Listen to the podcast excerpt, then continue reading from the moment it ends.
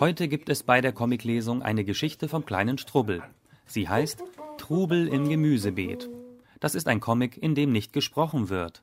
Was wir hier zu hören kriegen, sind also nur die Geräusche von den Dingen, die dem kleinen Strubbel so passieren. Und das ist so einiges. Am Morgen zum Beispiel frühstückt der kleine Strubbel lautstark. Bevor er aus dem Haus geht, gibt ihm seine Mutter einen großen Abschiedsschmatzer. Gut gelaunt geht der kleine Strubbel vor sich hin. Als er einem Schmetterling hinterherrennt und nicht aufpasst, fällt er in ein Loch im Boden. Als er später wieder oben ist, lernt er einige Tiere kennen, mit denen er sich anfreundet. Doch dann kommt eine Wespe angeflogen. Sie sticht den kleinen Strubbel in die Nase. Nachdem er ein bisschen geweint hat, beschließt er, die Wespe zu vertreiben, und zwar zusammen mit seinen neuen Freunden. Das ist der Moment, wo das Publikum für ein Geräusch des Comics gebraucht wird. Das Publikum trampelt jetzt ganz laut, um zu zeigen, dass die Tiere sauer sind und die Wespe suchen gehen. Später summt das Publikum sogar die Melodie, die der kleine Strubbel summt, wenn er herumläuft.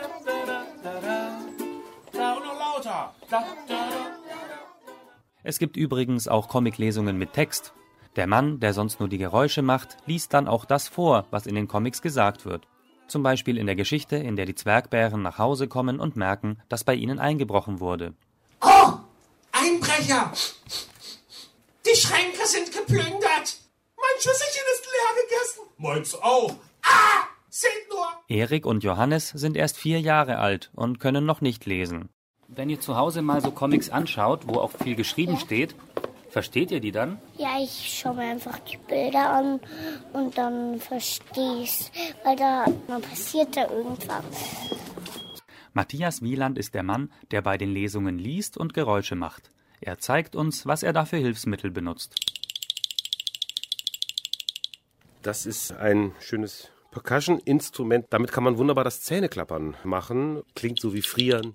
Wir erinnern uns an das Geräusch, als der kleine Strubbel in das Loch im Boden gefallen ist. Diese ganz spezielle Flöte ist elementar wichtig gewesen für die Geschichte, weil immer wenn eine Figur herunterfällt, ist das das Geräusch dafür. Dann nimmt Matthias Wieland ein Stück Plastikfolie in die Hand. Plastikfolie ist ganz vielseitig einsetzbar. Einerseits zum Beispiel für ein Feuer oder aber auch für Schritte und für das allgemeine Rascheln im Tornister.